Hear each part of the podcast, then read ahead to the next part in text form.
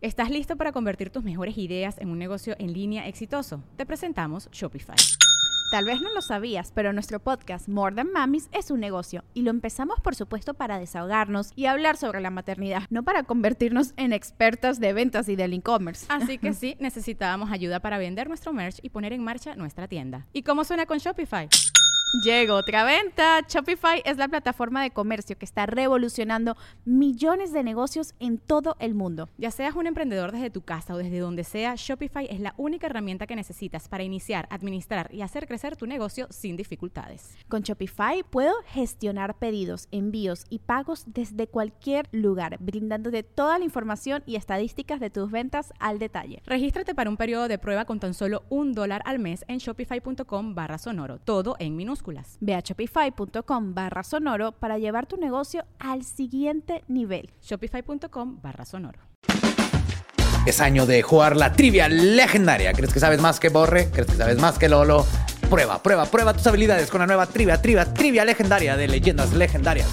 Disponible en Amazon. Estás escuchando Leyendas Legendarias, parte de Sonoro y All Things Comedy Network. Y, pues sí. Si es otro miércoles macabroso. Ya vamos para los 100 episodios.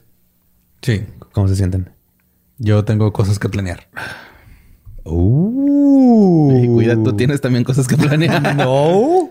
Mira, yo, voy a cerrar los ojos a esos episodios. A, mí no me dice nada. A mí no me dejan salir de la oficina hasta que no tenga el guion y nomás para venir para acá. Y no me vuelven a meter ahí y me aventan un libro por abajo de la puerta. Trata de, afilar un cepillo de dientes, güey, o algo, güey, para que tengas con qué defenderte. Pero luego, ¿quién me va a comer si ataco a Gabe? No, no, ataques a Gabe. Alguien me tiene que seguir metiendo Nada más tráelo, tráelo para que te cuides. Nada más es por protección. Ese cepillo de Ok. Un shank. Sí, pues es. Sí, ajá, un shank. Un shank. Ok. Ok.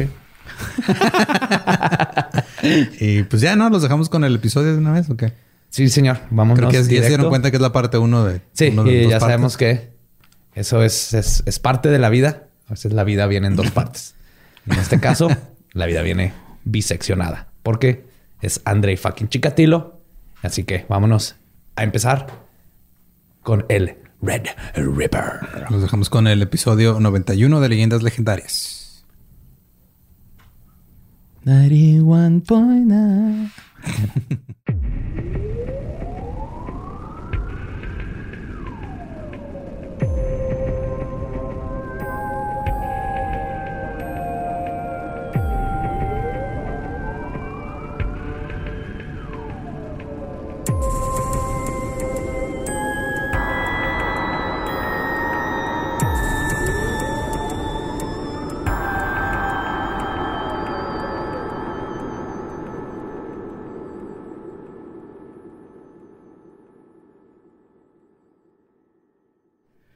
Bienvenidos a Leyendas Legendarias, el podcast en donde cada semana yo, José Antonio Badía, le contaré a Eduardo Espinosa y a Mario Capistrán casos de crimen real, fenómenos paranormales o eventos históricos tan peculiares, notorios y fantásticos que se ganaron el título de Leyendas Legendarias.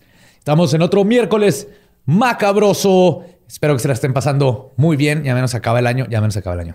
Ya sí, se güey. De hecho, justo hoy, o sea, hoy fue de, ah, cabrón, es noviembre, güey. Ya, ya sigue Super Bowl. O sea, es lo único que queda para festejar. Y festejar entre comillas, porque se Sí, acabó. estamos- Se canceló Thanksgiving, se canceló Navidad, Ajá. se cancelaron los Reyes Magos. Entonces, tal vez el Sí, Super lo, lo Bowl- raro fue que los cancela, a los Reyes Magos los cancelaron no por el COVID, fue porque a este Melchor lo agarraron mandando el mensaje a una menor de edad, güey. Por eso los cancelaron. Tenía que ser Melchor, siempre sospeché ese güey.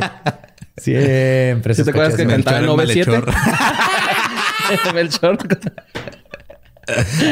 No es que nos pasa, estamos Tania y yo viendo el programa de John Oliver y luego dice, si este es nuestro último programa del año. Y Tania dice, ¿qué? ¿Del año? Y pues, ¿qué pasa? Y yo, pues es noviembre y ya se va a acabar el año. Ya, Deja tu noviembre, ya es finales de noviembre, aparte. Y seguimos encerrados. Noviembre siempre se pasa de volada. Ajá. Eh, en fin. Perdón. Pero bueno, como siempre, a mi diestra me acompaña Eduardo Espinosa y a mi siniestra Mario Capistra. ¿Cómo estás. Muy bien, gracias, Joe. Lolo, señorita Gabe. ¿Ya estás, ¿Ya estás listo para la parida? No. La neta, no, me da miedo. Nadie puede estar listo. No, te No preocupes. estoy listo, ya está pagado, es lo bueno. Acuérdate que tenemos que llevar a tu hijo a las dunas Y Lolo y yo vamos a cantar, ¡Oh, cigüeña! Y Tú le vas hablando. En la. Tacoma. Lo, empa- en la Tacoma. Lo empanizas en tierrita y para que se haga de Juárez y luego lo levantas al sol. Me gusta Todos esa los idea. juarenses pasamos por ese proceso, ¿eh? No se asusten. Voy a reventar un alacrán y se lo voy a poner. Veneno de alacrán. Ah, pues bueno. Entre los años 1978 y 1990, algo más tenebroso y peligroso que la Guerra Fría estaba tomando vida y quitando vidas en la Unión Soviética. Un asesino en serie que se benefició de la idea comunista de que este tipo de depravados eran creación solamente del capitalismo. Por esto logró asesinar a por lo menos 53 niñas, niños y mujeres. Este caníbal, mutilador, pederasta y burócrata se ganó los apodos del carnicero de Rostov, The Red Ripper y The Rostov Ripper. Hoy les voy a contar la historia de Andrei Chikatilo. Sha. Tengo un problema con su nombre. ¿Chikatilo? ¿Chicatilo? Sí, no puedo pensar. O sea, siempre pienso, siempre pienso en chilaquiles cuando lo escucho, güey. Andrei Chilaquiles. Qué rico. Ah, Chilaquiles rojos. Chilaquiles rojos. Chila kills. Chilaquiles rojos de carne muy tiernita.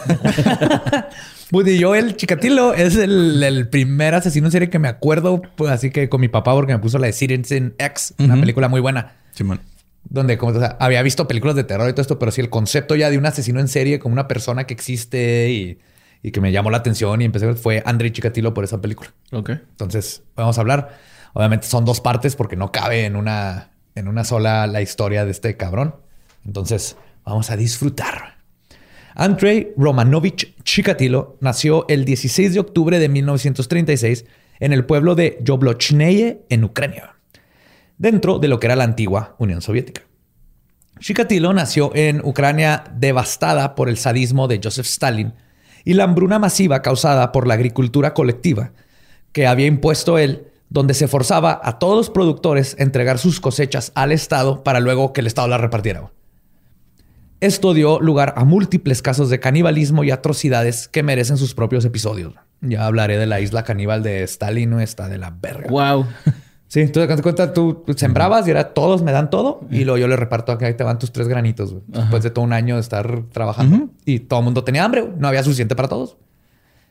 Se cree que Chikatilo nació con agua en el cerebro, ahora conocido como hidrocefalia. Ajá. Rubber Johnny. Rubber Johnny. este. Que yo no sabía, güey, pero es un trastorno que se presenta en cada tres o cuatro de cada mil niños que nacen. Sí, Pues es me- bastante ajá. común. Eh, la, pues, digo, cuando estaba más, más chiquillo mi hermano, eh, en una de, la- de las asociaciones en las que estuvo, había un, un- un Niño niñito con- con hidrocefalia. Hidrocefalia. Niño con hidrocefalia. Que es líquido cefalo, no, cefalorraquídeo, porque es líquido ce- cefalorraquídeo, no es agua. Sí, no es agua. Pero sí, es el líquido que tenemos en la espina dorsal y dorsal. Este, columna vertebral. Se va para el cerebro. Sí, tra- traes líquido extra en el cerebro. Y uno de los problemas que son asociados con este... Ah, ¿qué dice? Espérame, espérame. Con este... Con los que sufren del- de esto es que te da eneuresis. O sea, te haces Pero eso es pipí. pipí. Y no puedes lograr mantener una erección. Te afecta todo el sistema este, allá abajo. Y estos dos factores tuvieron una gran influencia en el crecimiento de Chikatilo y su subsecuente modus operandi. Por eso lo menciono. Uno de los problemas con esto, con la euneresis específicamente, es que su familia vivía en una choza de un solo cuarto y una sola cama que compartía con sus padres. Una cama en la cual constantemente se hacía pipí. Lo que ocasiona- ocasionaba que su madre Ana lo golpeara constantemente. Además del abuso fí- físico, Ana también era buena para el abuso psicológico. Constantemente le decía a Chikatilo que había tenido un hermano mayor llamado Stepan, pero que los vecinos se lo habían robado y se lo habían comido. ¡Qué mierda esa Toda su infancia, ya hasta de adolescente y todo. Uy, pero que nomás se lo decía así de... Sí, Para como que no se meara, o algo, ajá. Ajá, para que no se meara, ¿no? Así cuando no se quería acabar su comida. Acabas tu comida, tú, los, los vecinos sí se acabaron a tu hermano. y todavía andas ahí desperdiciando comida rusa. ¿Qué comen en Rusia aparte de vodka? Osos. Caldo de oso. Y vodka. Y nada. Ah, y aunque no hay pruebas que confirmen o nieguen que esto haya sucedido, Para la cabeza de un niño de cinco años, esta historia definitivamente lo marcó de por vida. O sea, no importa si pasó o no que tu mamá tiene que tu hermanito se lo comieron los vecinos hasta que tenías como 16. Sí, traía todas esas ideas flotando en su cabeza. Sí. en forma de patitos de hule. Cuando los soviéticos entraron a la Segunda Guerra Mundial, el padre de Chikatilo, Román, fue conscrito al ejército para pelear contra los nazis en 1941. En 1943, Ana dio a luz a su hermana, a la hermana de Chikatilo, Tata- Tatiana. Obviamente. Nombre súper ruso. Y es obvio que Tatiana no era hija de Román, porque es- fue el esposo en el 41, Ujú. ella nació en el 43. No, pues que a veces, o sea, a veces los espermas se quedan dormidos, güey, porque hace mucho frío. Y, Y los luego se despiertan años despierta. después. Ajá. Es lo que le dijo Ana a Román, güey. No, de hecho, Se De quedaron, hecho- se quedaron congeladillos ahí y luego ya llegó la primavera y luego subieron más y así. de Les hecho, acabó se- la comida mal el año de la invernación. De hecho, se especula que el embarazo fue a causa de una violación perpetuada por los soldados nazi, que eso hacían cuando iban a pueblos y todo, que es una técnica de guerra asquerosa y horrible. Creo que hubiera guardado el chiste para después de escuchar esa. eso, eso es pues, un chiste precoz. Sí, fuiste pre Sí, qué precoci- horrible, precociaste. Ah. Eh, pero lo que es más triste es que siendo que ella y su hijo vivían en la misma pequeña choza, Chikatilo es muy probable que pudo haber sido testigo del abuso sexual de su madre. Mm. Todos estos factores convirtieron a Chikatilo en un niño extremadamente cohibido, quien además sufría de constante bullying en la escuela por lo mismo. Le gritaban el Andre y no se le para. El Andre no se, le jefa. Habiendo No, bañado. sí. No, y, lo, y apenas empieza, güey. Esto todo solo se puso peor cuando su padre fue capturado durante la guerra después de ser herido. Y cuando regresó, gracias a que fue liberado por los estadounidenses, fue tratado como un cobarde y traidor por haberse dejado ser capturado en el de primer lugar. Oh, qué la- Así que porque uno se deja capturar en la guerra, Ajá. ¿verdad? Entonces llegó y perdió Ta madre. todo. Sí, los rus para los rusos era así de chicobarde, te viste haber muerto. De sonrisky a tu familisky. Iba a salir. Sí, sí, sí, punto, a güey. huevo. Yo La única palabra rusa que me sé es perestroika y nunca no he encontrado cómo meterlo en este guion. Tal vez no lo escuchen más que ahorita. Perestroika. Esto hizo que todos los niños se burlaran aún más de Chikatilo, quien además sufría de miopía y batallaba para leer el pizarrón en el salón, haciendo que sus profesores también le hicieran bullying. Verga, güey, qué pedo. Está bien culero. güey. O sea, todos estos factores de su vida se combinaron e hicieron que Chikatilo reaccionara a ellos, convirtiéndose en un nerd. Hmm. Chikatilo pasaba su tiempo leyendo libros en su casa y memorizando datos. Le encantaba, era buenísimo. Especialmente datos del Partido Comunista y su historia. Y como ahí podía acercarse el libro, no, no había problema con la miopía. En la prepa, esto le ganó el puesto de editor del periódico escolar y de presidente del Partido Juvenil Comunista. Ah, pues que también no mames, güey. O sea, se le pone de pechito el chico, güey. No mames. Oigan, ¿Qué les parece si nos ponemos el periódico escolar? No. Es que eh, Lenin nos dice que todo es para todos. Sí. Mi papá no es ningún cobarde, déjame. Cuando tenía 15 años, comenzó a jugar luchitas con una amiga de su hermana Ana. Durante la contienda, Chikatilo eyaculó. Esto logró dos cosas: que le hicieran más bullying y que comenzara a asociar la violencia con el orgasmo. Hmm. Se graduó en 1954 y aplicó para entrar a la Universidad de Moscú, pero fue rechazado. Ahora, hay lugares que dicen que lo rechazaron por este porque no quedó o porque- Psicométrico, ¿no? pero más que nada, si era, no, perdón, hay lugares donde dice que lo rechazaron porque su papá, por la traición de la papá, del papá, pero la neta es que era súper competitivo todo el poder entrar. Entonces, tenía buenas calificaciones, pero, Pero no era como tratar de entrar a Harvard y no la armó lo suficiente. Ajá. Ok. Yo todavía tengo la duda de por qué se puso a jugar luchitas con una amiga de su hermana. Pues porque era medio perv ya desde, sí. desde chavito. Sí, sí. Hay cosas que no entiendo. Supongo que no es una tradición rusa que desconozco. Nada más era algo raro que hacía el güey. Sí, sí, era un morrito de 15 años que no ha tenido contacto con personas, cohibido y ajá, se puso a jugar luchitas. Se graduó en 1954 y, ah, y aplicó para la Universidad de Moscú. Y después de pasar tres años como constructor y otros tres en el ejército, este, el, el- ay, perdón, y después pasó tres años como constructor y tres años en el ejército. Ok, entonces no entró a la uni, se fue directo No, a trabajar. se fue directo a, trabajar. Sí. Fue en este tiempo que conoció a una joven divorciada y comenzaron una relación que duró tres meses, porque Chikatilo nunca pudo lograr mantener una erección. Para agregar insulto a la herida, a su ego, su ex, inocentemente, le preguntó a sus amigas consejos para poder ayudar al problema que estaba teniendo. Esto hizo que todas comenzaran un grupo de WhatsApp de a no se le para. y al poco tiempo todo el pueblo sabía de su problema. güey. No mames. Ay, pobrecito, Sí. güey. O sea, él- y la neta, no, la, la- la novia no lo hizo en mal plan. ella- Ajá, Ella lo hizo en buen plan, así de. Pero las, sus amigas le dijeron a los esposos y los esposos a los amigos. Y Bien argüenderas, va, bien argüenderas. Chisme, el chisme, borre. Ven, el, el chisme puede provocar que 58 personas mueran. Sí. Porque de hecho, a causa de la, de la burla, este, fue tanta que Chikatilo intentó suicidarse. Fuck. Y cito.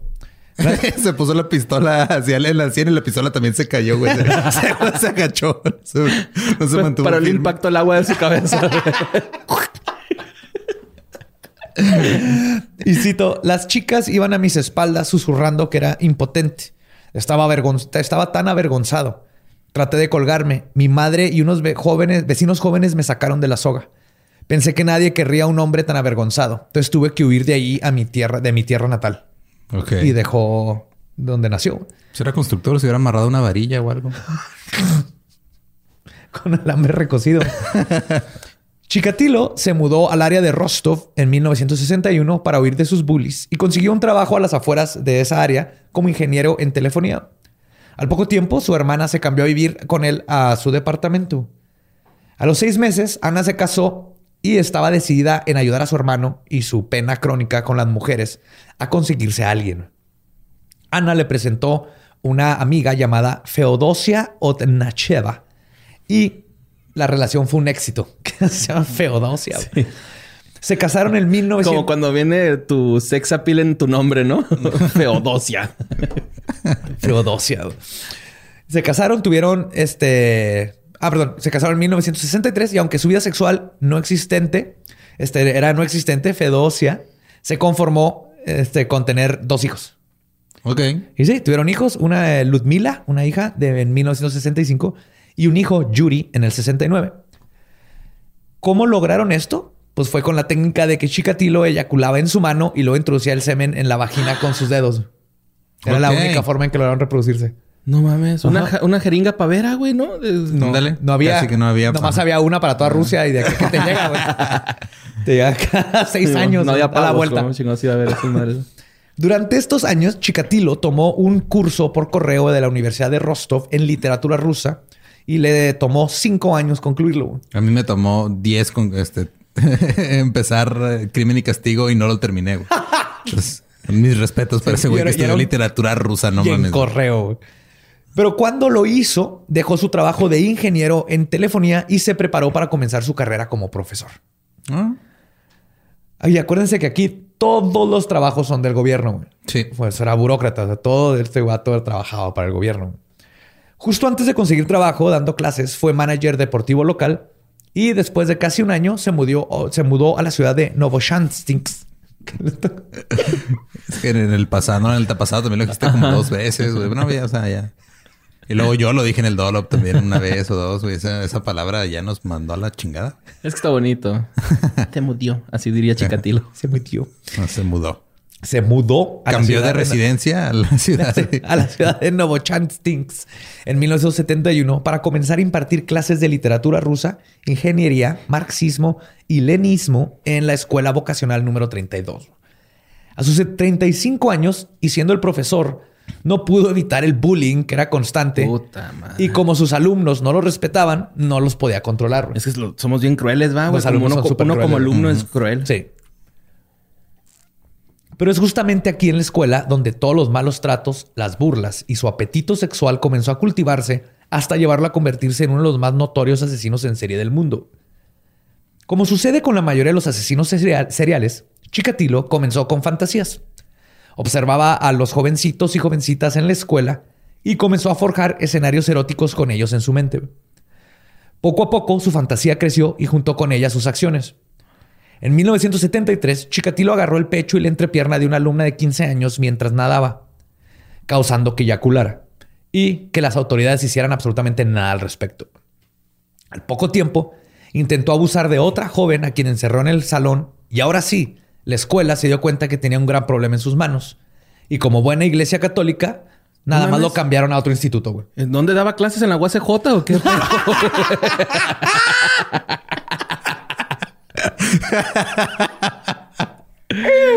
Muy bien, es la Universidad Autónoma de Ciudad Juárez. Ay, güey. Pero sí, o sea, y nomás lo Ustedes cambiaron. nada más busquen en Google. Sí. en esta escuela, en la nueva, Chikatilo tuvo que comenzar a cargar con un cuchillo para su protección, ya que fue atacado y golpeado por varios estudiantes cuando lo encontraron en el dormitorio intentando practicarle sexo oral a un estudiante dormido. güey. No mames, qué pedo, güey. Este, Güey, eh, es que por O sea, eso le hacen pero- bullying, porque ajá. hace las bromas al revés, güey. Cuando alguien está dormido, le tienes que poner tu pene en la boca, güey. no al revés, güey. Ponerte el pene en la boca del güey está mal, güey. Sí, qué buena broma, ¿verdad? Y el otro, güey, ¿qué pedo, güey? Es al revés. sí, jaja, eres gay como Scarman. pues, este incidente tampoco fue reportado a las autoridades, pero le pidieron que renunciara. güey. Ok. Chikatilo aceptó la oferta y no tardó mucho en encontrar un nuevo trabajo, dando clases en una escuela. güey. De nuevo perdió su trabajo, pero porque hubo recorte de personal, no por no todos los abusos. Así que consiguió trabajo en otra escuela, güey, ahora en el pueblo de Chakti en 1978. O sea, este vato era como sacerdote, güey. Lo, lo mandaban nomás de escuela a escuela porque nadie quería aceptar que tenían un problema horrible. Con la diferencia de que este aparentemente los sacerdotes sí pueden mantener una erección. Ay, güey. Siempre y cuando. Ay, no sé. Pues el cruzar la línea entre sus fantasías y actuar sobre ellas, aunado al hecho de que no sufrió ninguna repercusión por ellas, hizo que Chikatilo comenzara a hacer planes para seguir con su mórbida actividad. Para ello, aprovechó la mudanza para irse solo a Chankti con el pretexto de que conseguiría casa y pondría todo en orden antes de que su esposa e hijos se mudaran con él. Parte de esto era real, pero la razón principal de su viaje a solas fue la de comprar una pequeña choza en secreto para poder pasar a la fase 2 de su monstruosidad. Ni su esposa sabía que tenía esta casita extra. A menos de tres meses de haberse mudado, Chikatilo procedió a cumplir su plan.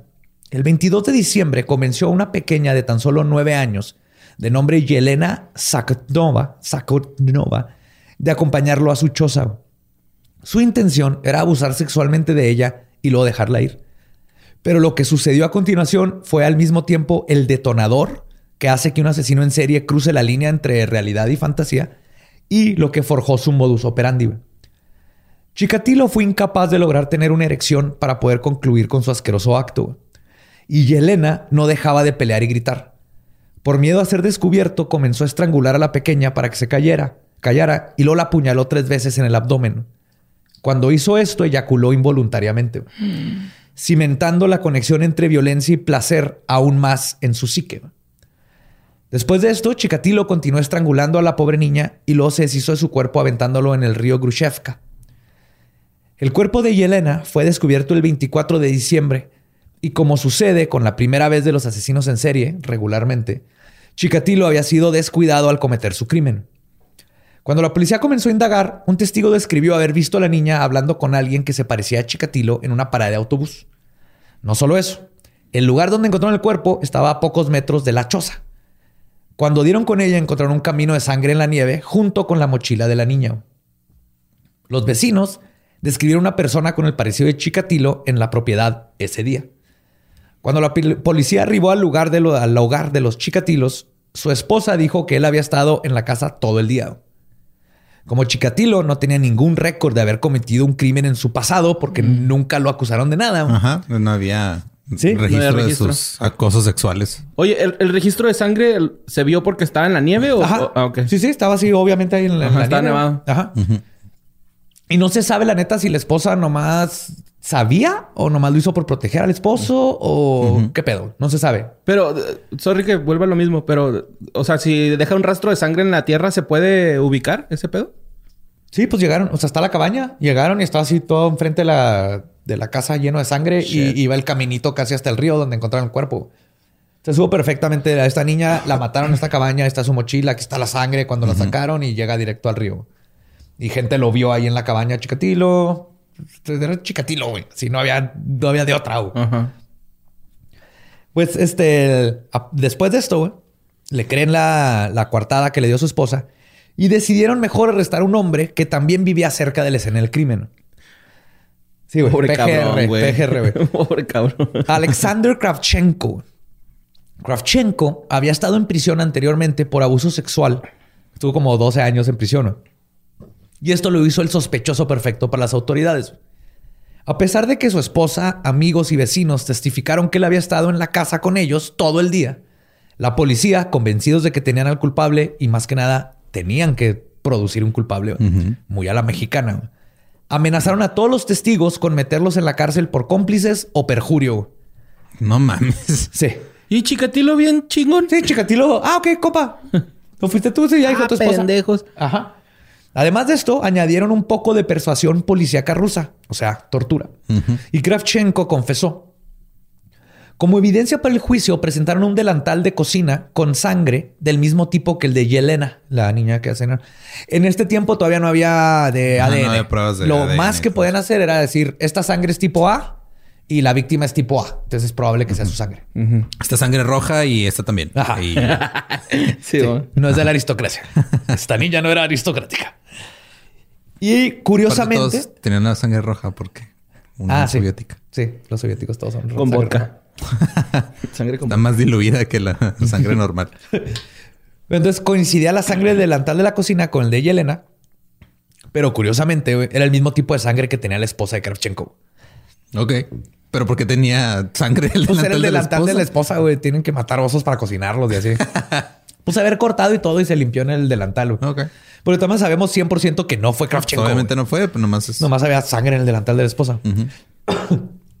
y a pesar de que para este punto Kravchenko se declaró inocente ante la corte, fue encontrado culpable y sentenciado a la pena de muerte.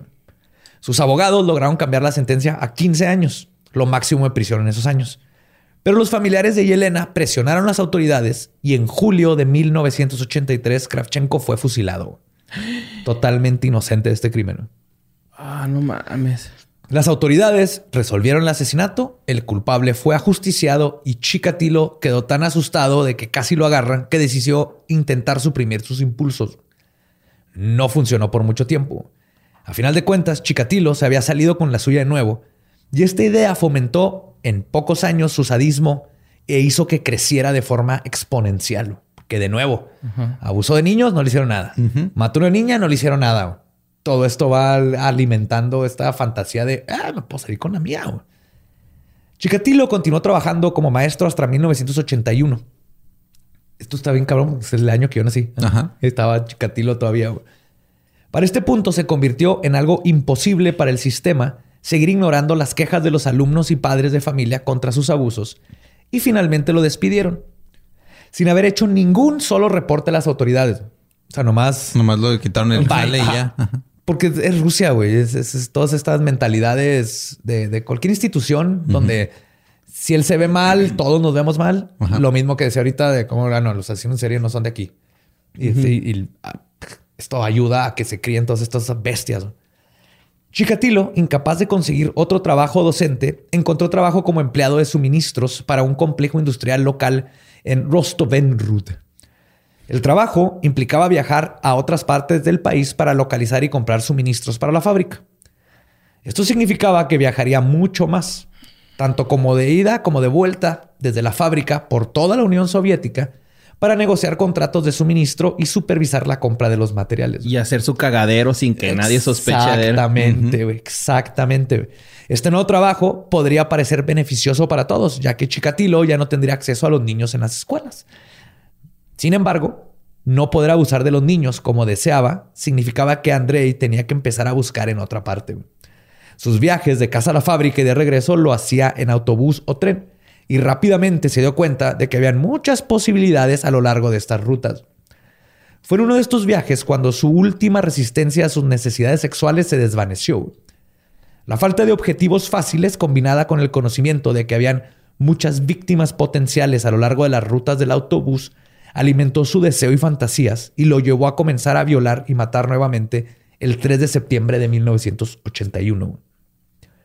Andrei salió de la biblioteca pública donde se topó una joven llamada Larisa Chavchenko. No. Ahí se llama mi hermana. Ah, ¡Oh, Lari! Shevchenko también. López. de 17 años, quien estaba esperando la parada del, del autobús. Porque la parada de Chikatilo nomás. no, no iba a parar. Las larizas tienen poder. Ah. Larisa era completamente diferente a las chicas con las que Chikatilo estaba acostumbrado a tratar. Como había huido de su casa, a veces tenía que recurrir a intercambiar favores sexuales por comida y unos tragos. Así que cuando Chikatilo se le acercó con una oferta de ir a tomar vodka, ella lo acompañó sin dudarlo. Sin embargo, en cuanto llegaron a un lugar privado en el bosque, Chikatilo comenzó a querer tocarla y Larisa se resistió. Los dos comenzaron a pelear y Chikatilo la golpeó hasta el piso. Una vez ahí, tomó lodo y se lo introdujo en la boca para intentar callar sus gritos. ¡Que coma tierra!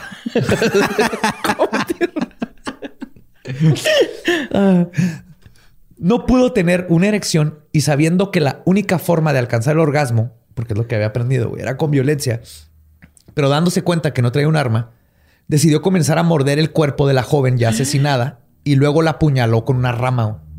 O sea, el güey la, la asfixió con el lodo en la boca. La asfixió, la ahorcó. La ahorcó, ajá. Y luego ya muerta no quería, quería eyacular, güey, quería venirse, quería tener un orgasmo. Ok. Y no podía, entonces empezó a, a agarrar una rama y empezó a morderla y a apuñalarla, a, a- a violentar el cuerpo, güey, porque es lo que el... en Pero ya- ya estaba muerta. Sí, sí, sí, ya estaba muerta. No mames, pinche loquito. Sí.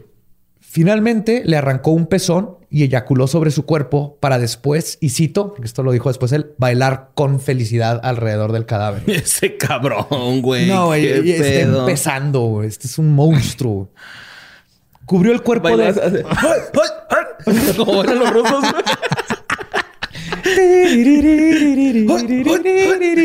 Como Zangief va cuando gana, güey. Chikatilo cubrió el cuerpo de Larisa con hojas y ramas y no sería descubierto hasta días después. El 12 de junio de 1982, mientras caminaba del camión en el, eh, este, sí, de un camión en el pueblo de Donskoy, se topó una chica de 13 años de nombre Lyubov Biryuk, quien venía del mandado. Chikatilo la acompañó sacándole plática hasta que vio un lugar donde podía atacar sin ser visto. Empujó a la joven hacia el bosque donde inmediatamente comenzó a apuñalarla. El reporte forense descubrió que la joven había sido apuñalada 22 veces. A pesar de que pasaron nueve meses entre estos dos asesinatos, los impulsos de Chikatilo irían escalando como es común en los asesinos en serie. Y Rusia comunista serviría como un habilitador indirecto perfecto para que un monstruo como él continuara haciendo sus atrocidades. En julio de 1982, mató a una niña de 14 años llamada Lyubov Volobuyeva, ajá, en un huerto cerca del aeropuerto de Krasnodar. Esto fue seguido rápidamente por un joven de nombre Oleg Posidiavev, de 9 años, cuyo cuerpo nunca fue encontrado. Ah, o sea que también a niñitos, Sí, o sea, sí, hombres, sí. varones también. De hecho, ahorita vamos a ver que ese fue uno de los problemas al principio para darse cuenta que era uno. O sea, no, no siempre fue no querer aceptar que había un asesino. Al principio sí, como cambiaba de niños a niñas, no, no hicieron Ah, conexión no inmediatamente. Ajá. El cuerpo nunca fue encontrado. Él fue asesinado a mediados de agosto y una estudiante de 16 años, Olga Kuprina, fue asesinada a finales del mismo mes. Tres víctimas en el espacio de solo seis o siete semanas ya no fueron suficientes para calmar la sed de Chikatilo.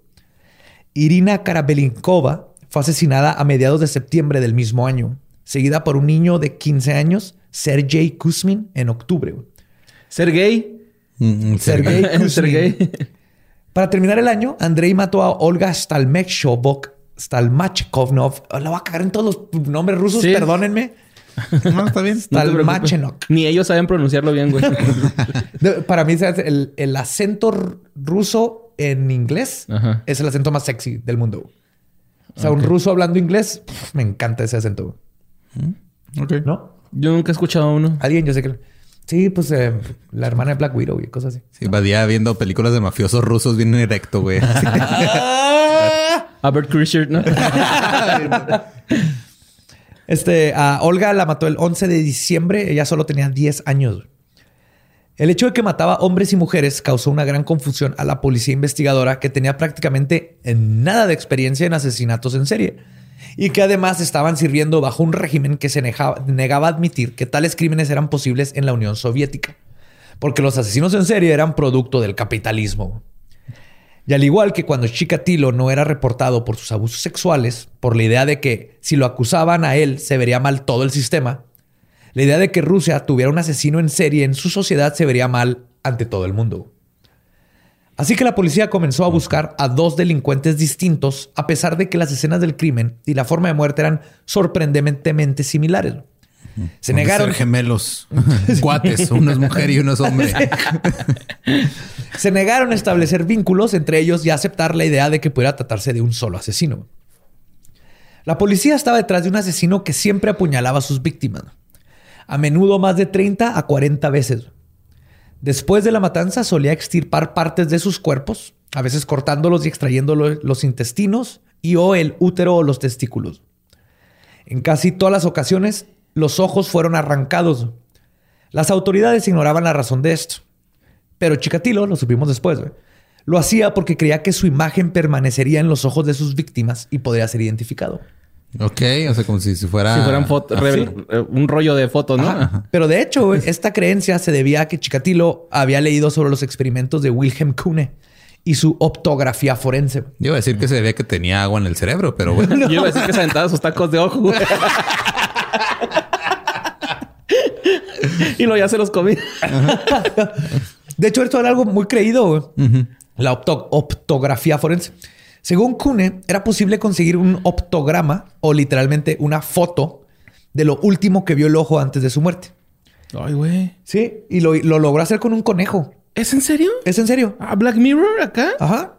Y con el la cosa es, porque estoy leyendo un chingo, la cosa es que con el conejo funciona porque tienen mucho más, este, Iris. tenemos, no, tenemos las células que ven colores y luego tenemos las células que ven luz y oscuridad.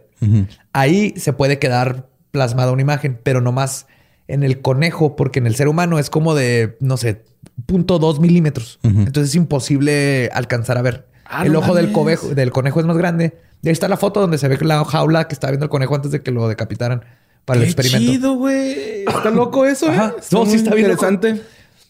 Y de hecho la técnica llegó a ser utilizada para intentar capturar a Jack the Ripper en 1888. Ok.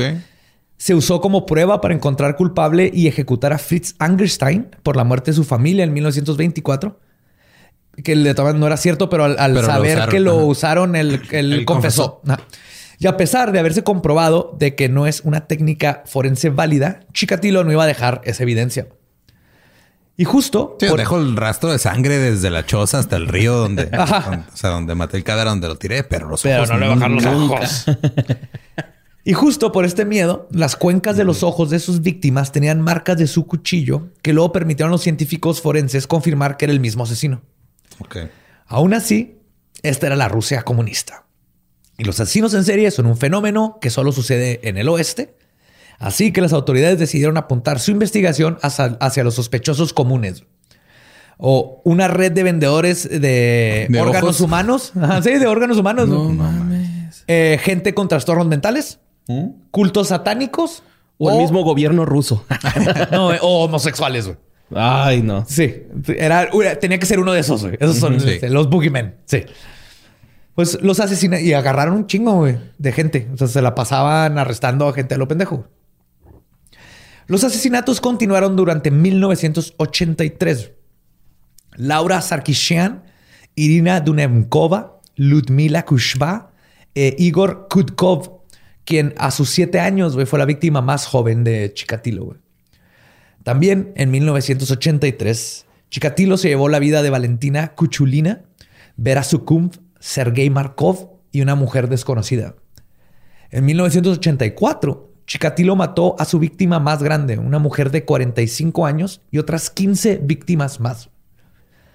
Para este punto, la policía ya no tenía opción más que aceptar que estaban tratando con un solo asesino, aunque no le llamarían serial. Y se creó una fuerza especial para vestir policías de civiles y patrullar las áreas donde el asesino comúnmente acechaba. A ver, tú vístete de chavita de 15 años. Vistieron a mujeres policías que se vieran jóvenes No para mames. agarrar- a ver si el asesino las agarraba. Ya. Ah, no Rusia. funcionó. Bueno, pero- tan siquiera no hicieron operación parques y jardines. No, o algo no, así, no. Güey. se había llamado bien chingón, así como oso de hierro, güey. o- Oso negro. Operación y oso sí, negro. digo, al final de cuentas alguien va a morir. Por lo menos ceguera sí hay, ¿no? Sin ojos las vi. Todo el mundo perdió la vista Sí. en, esta- en estos casos. Y el fecal en chinga, ¿no? En 1984, 1984, perdón, fue un año difícil para el asesino. Primero, lo corrieron de su trabajo porque lo acusaron de robarse suministros de la empresa. Y l- sí, güey. Sí, vendía Liga, cuchillos la sí. empresa. sí. Eh, Grapas Te robaste unas grapas, un cuchillo. Pero y- de coca. Ah, no y papel de baño. y luego, Te robaste los frascos portaojos que vendemos.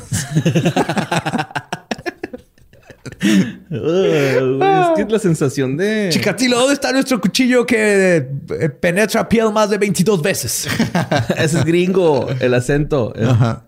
Chicotiliskis. ¿Dónde está el cuchillisquis que usas tisquis en los asesinatiskis?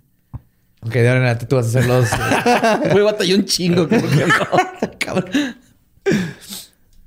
Ah, pues, eh, después de que pierde su trabajo, el 13 de septiembre, uno de los policías encubiertos notó a un hombre sospechoso intentando convencer a una jovencita de que lo siguiera. Chikatilo fue arrestado. Cuando lo revisaron, sus pertenencias, eh, en sus pertenencias encontraron que traía un cuchillo de 20 centímetros, varios pedazos de cuerda y un bote de vaselina. Wow. Borre, ¿qué- ¿cómo te saldrías de esa? güey? Comarada, ¿para qué trae un cuchillo, cuerda y vaselina? Voy a colgar la cuerda, la voy a trepar y la vaselina es por si me rocé las manos, güey. No sé, güey. No, es imposible, güey, salirte de esa. Ah, sí, de cabrón. Mm. Pues cuando revisaron su récord criminal, obviamente no existía nada sobre sus décadas de abuso sexual infantil. Pero sí encontraron la denuncia por parte de la empresa donde trabajó por el hurto de suministros. Fuera de esto, lo único que incriminaba directamente a Chikatilo en cualquiera de los asesinatos era que su apariencia era parecida a la descrita por los de un testigo que vio a una de las víctimas, Dmitry Pachnikov, con un hombre el día de su asesinato. Pero todo esto era circunstancial, así que decidieron hacerle una prueba de sangre. La muestra fue comprada con- comparada con el semen encontrado en varias de las escenas del crimen. Pero cuando se concluyeron los exámenes, se descubrió que el semen del asesino era tipo AB, mientras que la de Chikatilo era del tipo A. Que este es el primer caso, después se, se descubrió que hay... ¿Se o algo? no, hay los que non-secretive, que no secretan, no... Segregan. no sí, segregar. Segregan, ajá, sí. Bueno, segregar líquido es como Ajá. sale líquido del Sí. pene. Ajá. Entonces hay, hay este, los hombres, hay secretors y non-secretors, segregadores o y no segregadores. Entonces quiere decir que hay unos que eyaculan, el, está bien cabrón, porque de hecho lo comenté hace mucho. Los espermas tienen los dos cromosomas, entonces, tienen- entonces hay personas que no trae tu tipo de sangre, trae nomás el otro. Ah, ok. Entonces puede que los non-secretors, su esperma no va a traer el mismo cromosoma o el, El tipo de sangre de- el tipo de sangre que tienes en tu sangre. Ok. Es bien raro, pero pasó con Chikatilo. güey. Y se salvó de esa, güey. Por eso. Ajá. Por esa se salvó. Hay unos que especulan que fue nomás que la cagó la policía, pero sí se sabe que los non-secretors existen. Entonces es probable que nomás aparte tuvo pinche suerte bien cabrona Chikatilo. O a lo mejor llega otro güey, ¿no? Eh, pues hay que- A ver, chingue su madre. Aquí en Rusia todo es de todos. Ese cadáver también es mío. Chinga su madre. A ver, lo va a filetear. No he comido carne. No he comido carnes de la Segunda Guerra Mundial. Pues, eh, nomás un pezón. Pues básicamente exonerado de ser el asesino, solo fue enviado a prisión por un año por cuestión del robo empresarial, pero para el 12 de diciembre del 84 fue liberado después de cumplir solo tres meses de su condena. Este segundo rozón con las autoridades de nuevo harían que Chikatilo Rusón. Tengo chance, ¿no? totalmente estuvo hermoso. güey. Mira, quebraste agave, güey. Ya. Ah, qué rusón. Pues esto haría que Chikatilo de nuevo intentara controlar sus impulsos por un tiempo. Y lo logró por un buen rato. Pero mientras Chikatilo estaba en prisión, la policía rusa introdujo al fiscal Isa Kostoyev, quien había li- liderado la investigación y captura de Vladimir Viktorovich Storovchenko, un asesino en serie conocido como el estrangulador de Smolensky en 1981, Ok. que tuvo 13 víctimas. Que no mames, o sea, ya habían tenido, Ya habían estaban tenido teniendo un asesino ajá. en serie, güey, pero seguían con la mentalidad de no, no hay, no hay, no hay. Además de Vladimir, por primera vez en la historia de Rusia, se unió a la investigación un psiquiatra, el doctor Alexander Bukhanovsky. Él analizó todos los datos recopilados por el policía e hizo un perfil psicológico de 65 páginas del asesino en serie. ¿Y esto ya existía en Estados Unidos? Los Sí, ya perfiles, los perfiles ya- ya Sí, ya son los. 80s. ajá. Ah, ok. Entonces este güey eh, tomó... Más bien nunca le han hablado a un psicólogo porque la, la policía rusa era Ya. como en México. güey. Ve y encuentran un güey. A putazos, ajá. Ajá. Convénzanlo de que es un elefante rosa y luego lo presentamos ante la prensa. Entonces, la Rusia hacía eso, pero ahorita no podían, Ay, no podían, culero, no podían. ¿eh?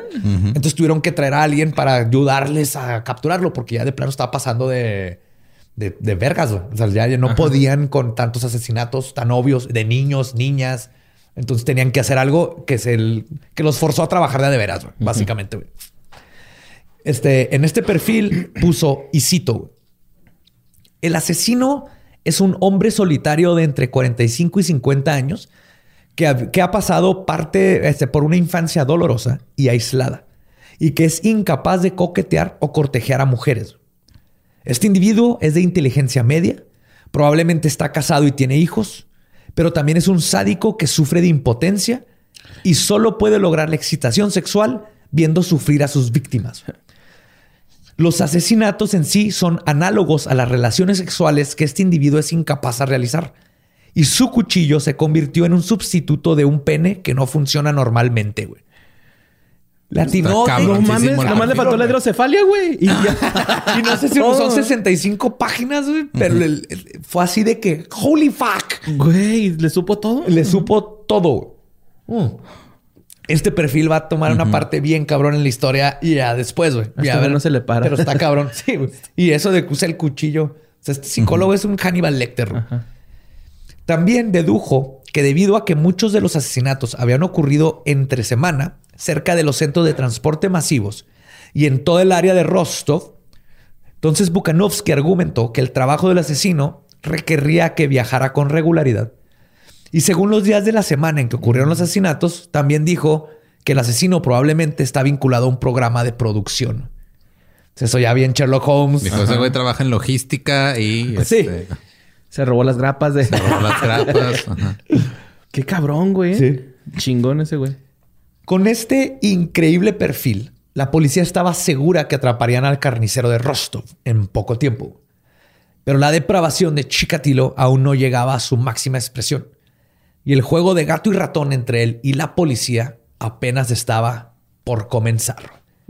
Y llegaremos a eso en la segunda parte de Andrei Chikatilo, el carnicero de Rostov.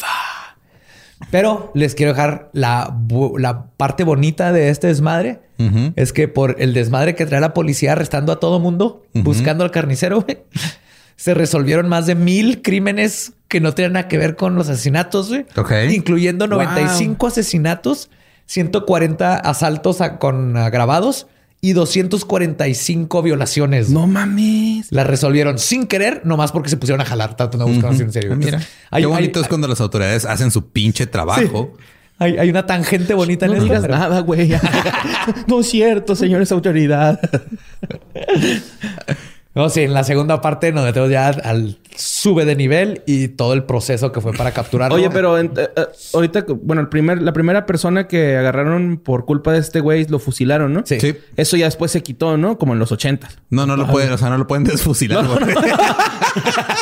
Sí, pues le sacaron, le sacaron las balitas, le pidieron perdón, le pusieron bondo en los ojitos ¿no? y se lo regresaron a sus familiares. Así todo. Turtle wax. Sí, ahí está tu tatarabuelo, güey. que hayan quitado la pena de muerte, no sé. En Rusia no sé si la quitaron. Porque pues yo eh, creo, yo, yo creo creo que, que sí se fueron dos, fusilan. tres inocentes entre las patas, ¿no? Ah, pues No, sí, dos, tres. Un chingo. Decenas, güey, de inocentes, güey. O sea, güey, Filo de hubo- ya voy a hablar de eso, güey, pero hubieron este, un chorro de gente que se quedaron entre las patas. güey. Todavía habría, digo, supongo que si le haces algo a Putin sí te mata, pero Legalmente habría. Yo creo que sí debe haber fusilamiento. Todavía en Rusia. Chance, Es probable, ¿verdad? no lo dudo. Sordo, así de, ah, no, pues es que estaba aquí su hijo, Pues por eso pena de muerte, se escapó. Que, que de hecho, para las penas de muerte, la- el fusilamiento es lo más humano que hay.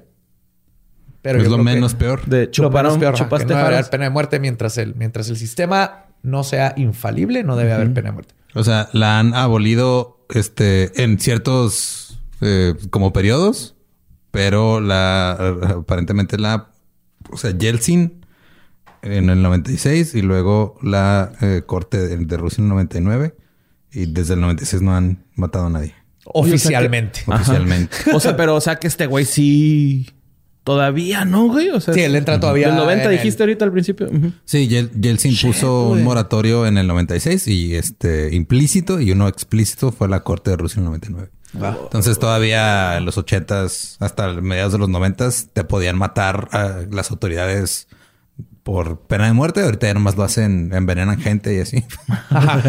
Sí, con, con ajá, cosas muy íntricas para envenenar. O matan homosexuales y los encarcelan Todavía. Todavía pinche legalmente, güey. O sea, la ley los protege de que te arresten por con quién te gusta tener sexo, güey. ¿Te acuerdas cuando agarraron a las muchachas estas que tocan y que tienen usan pasamontañas? Es que no me acuerdo. Ah, Pussy. Riot. Pussy, Pussy Riot. Que las, ah, güey, las golpeé. Neta, güey, veo ese pinche video y me da un chingo de coraje porque llega un güey, pinche macanazo en el abdomen, güey, a una morrita acá, güey, pinche morrita así. Y nomás es porque son disidentes, no están de Ah, acuerdo. sí, güey, Y- por una mamada, güey. Y acá. porque son pro LGBT. No, o sea, es que depende de a quién le das la mamada. Si se la hace alguien del mismo sexo, por eso te chingan. No, no, pero, ah, güey, neta, se ve bien culerote. ¿Cómo llega un güey acá, pinche macanazo en el estómago, güey? Así es Rusia, güey. Todavía Sí, güey, tratando de. Entonces todos quizás de que, oh, Putin es bien chingón. No. Es que salvó al cachorrito, güey. Neta, o sea, ya cuando ves a un cabrón así bien maligno, güey, rescatando Esa- un cachorro, dices, ah, es bueno. Se llaman, este, se llama relaciones públicas, güey. Se llama tener buena, No, buena sí. óptica. Sí, no, no. Como tratan, como tratan a las personas, a los individuos, al- en Rusia, está de la chingada. güey. Sí, es ah, sí, mira, es como decir, ah, Obama jugaba bien chido básquet, güey, y era bien gracioso, pero pues mató un chingo de gente. con- Bombardeó un Ajá. putero de países. Bombardeó un chingo de países y fue el que Y empezó. premio Nobel de la Paz. Pero güey. labrador está bien bonita, güey. No me acordaba. Ah, en fin, En este. fin, esa es André Chikatilo, parte 1. La segunda vamos a ver todo lo que sigue hasta cuando lo atraparon. Spoilers, lo atraparon. ¿Qué? no, pues este, recuerden que nos pueden seguir en todos lados como arroba leyendas podcast, a mí como arroba ningún Eduardo. A mí como Mario López Capi. Y ahí me encuentran como el Badiablo. Y pues, nuestro podcast ha terminado. Podemos irnos a pistear. Esto fue palabra de Belzebub.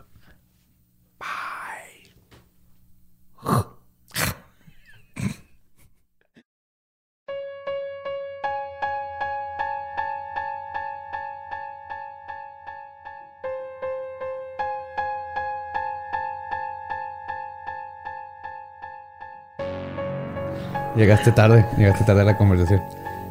Lo siento mucho. Luego te platico. Ok. Luego te platico en qué estamos. Pero eso fue el episodio número uno de Andre Chikatilo. Chica, chica. Oh, bom, bom. Chikatilo. Un maestro, un maestro.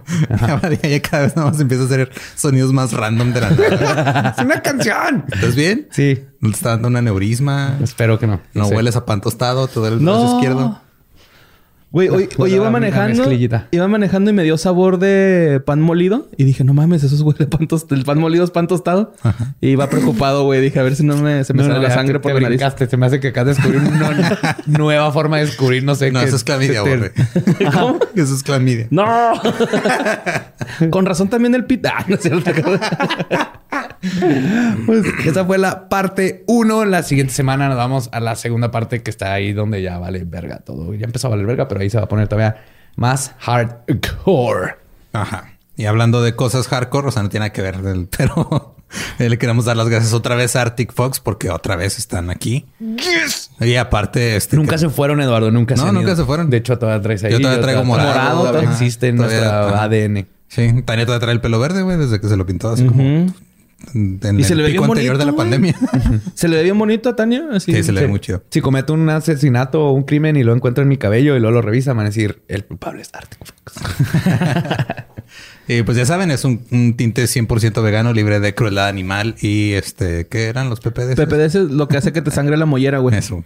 Oh. Sí. O sea, los PPDS es como reacciones alérgicas en el cuero cabelludo y sangras de la, de la cabeza. Ajá. Y aparte les queremos avisar que mañana, para que no les sangre la cabeza y hagan las cosas bien, mañana Arctic Fox en su Instagram va, va a tener un live con Karina G de Gato y con Fernanda Dudet. Karina es una estilista, ya tiene 10 años haciendo este rollo.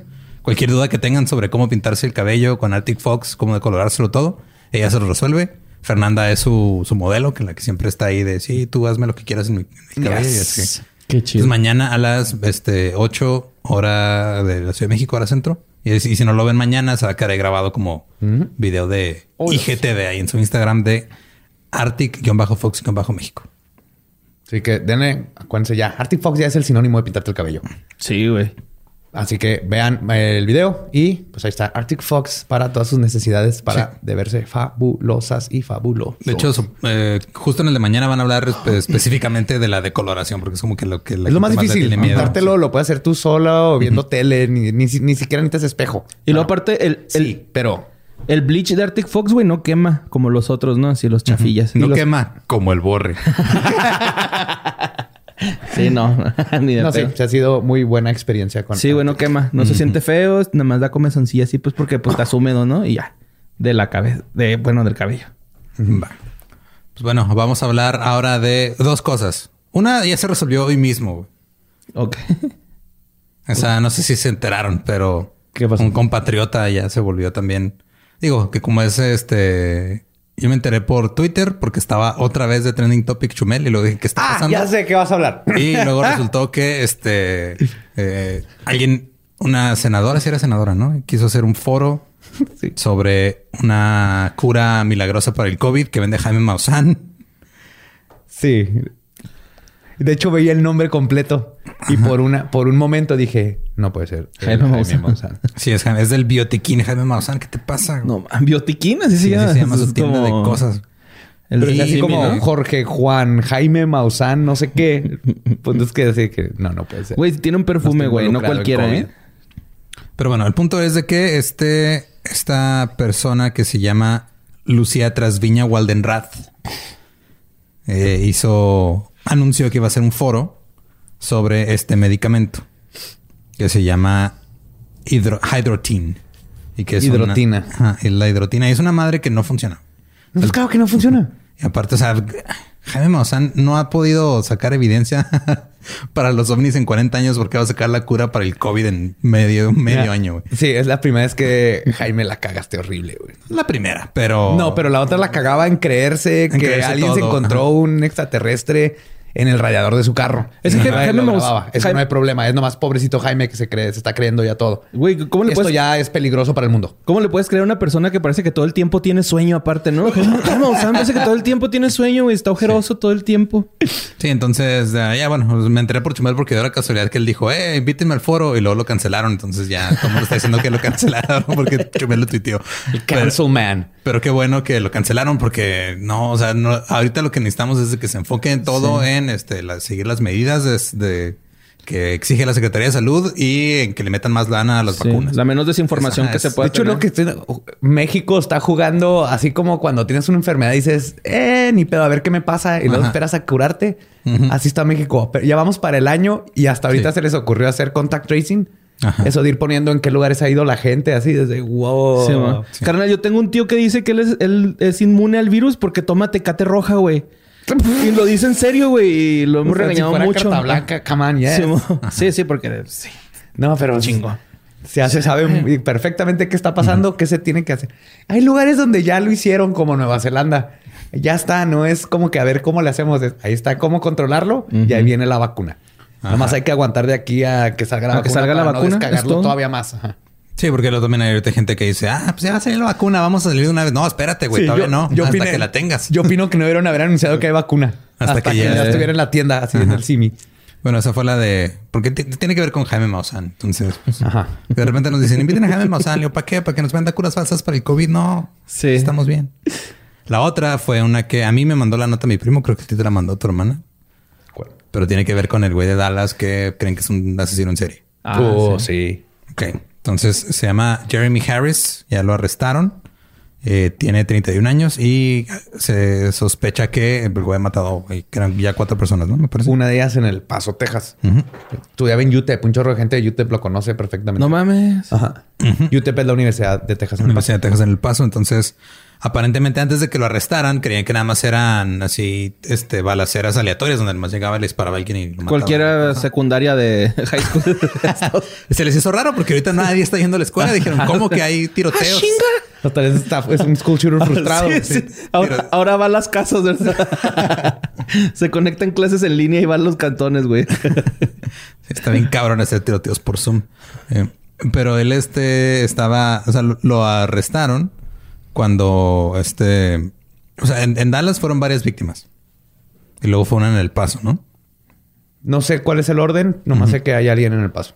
Ok. Eh, lo arrestaron el... Pero me fue después, el miércoles después del 31 de...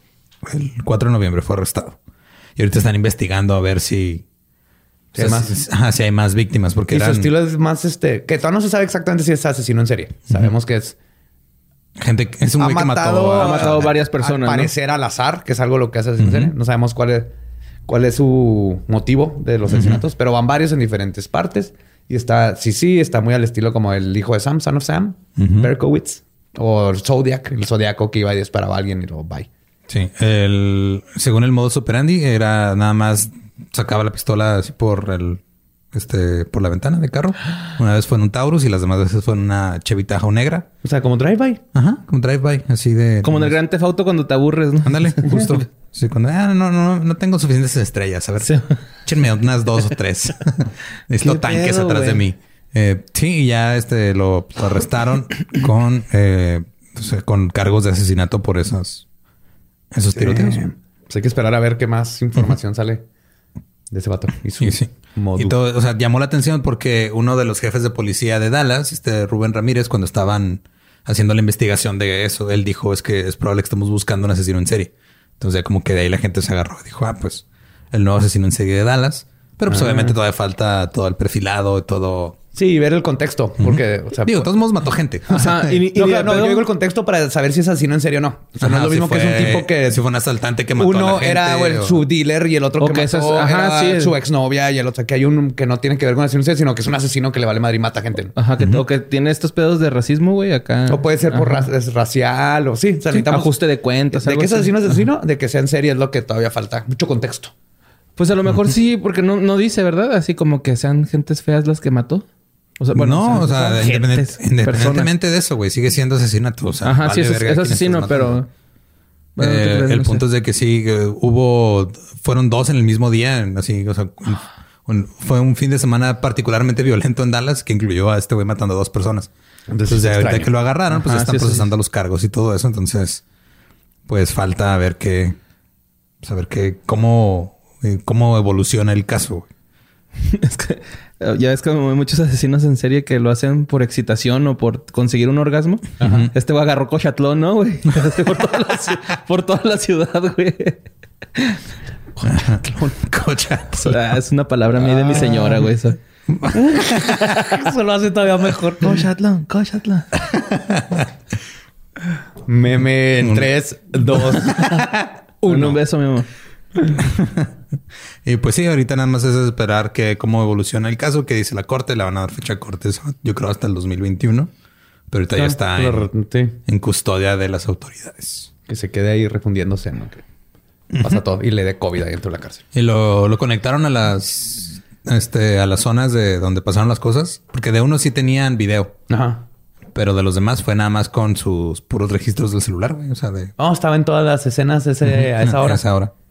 Que también eso ha fallado en, en algunos casos, pero en este ya se sabe que sí es él. Sí, sí, sí. Era Por eso dijiste que ya se ha solucionado hoy. O sea, ya hoy lo agarraron. Lo agarraron el miércoles 4 de noviembre. Ah, ok. Según este pedo. O sea, el 31 de octubre fue, hizo un cagadero y lo agarraron el 4 de noviembre. Ay, güey, pinche eficacia, ¿no? Pues ya tenía eficacia hubiera sido que lo hubieran agarrado Antes de matar, sí, es cierto. Después del que él matara el primero, güey. Cierto. Pero sí. No me acuerdo si fue el miércoles 4 o el miércoles 11. Fue un miércoles de noviembre, güey. Pero fue, des- fue rápido después de el pedo que se armó el sábado. pues ya nada más es esperar a ver qué dicen y si hay alguna actualización, ahí se los platico después. Oh, yes. Pues por eso se fueron nuestras noticias de asesino en serie de la semana. Así que qué bueno que no existe eso. Ya no. Ya no. Chica kills O. y pues ya, nomás recuerden este seguirnos en todas las redes y no sé, algo más que quieran agregar. Si les gustan los libros, acuérdense que en leyendaslegendarias.com ahí ponemos todas las fuentes que utilicé. Siempre me preguntan en los episodios. Por ejemplo, en el pasado que recomendé el libro de este, Ringside Sea to a Revolution. Si se les olvida o así, o no, no los vi y no les contesto en Twitter, ahí va a estar en leyendaslegendarias.com. Se meten en el episodio y ahí vienen las fuentes. Así es. ¿Tú, Borre? ¿Quieres recomendar un libro? No, manténganse macabrosos, muchachos. ¿Estás listo para convertir tus mejores ideas en un negocio en línea exitoso? Te presentamos Shopify. Tal vez no lo sabías, pero nuestro podcast More Than Mamis es un negocio y lo empezamos por supuesto para desahogarnos y hablar sobre la maternidad, no para convertirnos en expertas de ventas y del e-commerce. Así que sí, necesitábamos ayuda para vender nuestro merch y poner en marcha nuestra tienda. ¿Y cómo suena con Shopify? Llegó otra venta. Shopify es la plataforma de comercio que está revolucionando millones de negocios en todo el mundo. Ya seas un emprendedor desde tu casa o desde donde sea, Shopify es la única herramienta que necesitas para iniciar, administrar y hacer crecer tu negocio sin dificultades. Con Shopify puedo gestionar pedidos, envíos y pagos desde cualquier lugar, brindándote toda la información y estadísticas de tus ventas al detalle. Regístrate para un periodo de prueba con tan solo un dólar al mes en shopify.com barra sonoro, todo en minúsculas. Ve a shopify.com barra sonoro para llevar tu negocio al siguiente nivel. Shopify.com barra sonoro. Es año de jugar la trivia legendaria. ¿Crees que sabes más que Borre? ¿Crees que sabes más que Lolo? Prueba, prueba, prueba tus habilidades con la nueva trivia, trivia, trivia legendaria de leyendas legendarias. Disponible en Amazon.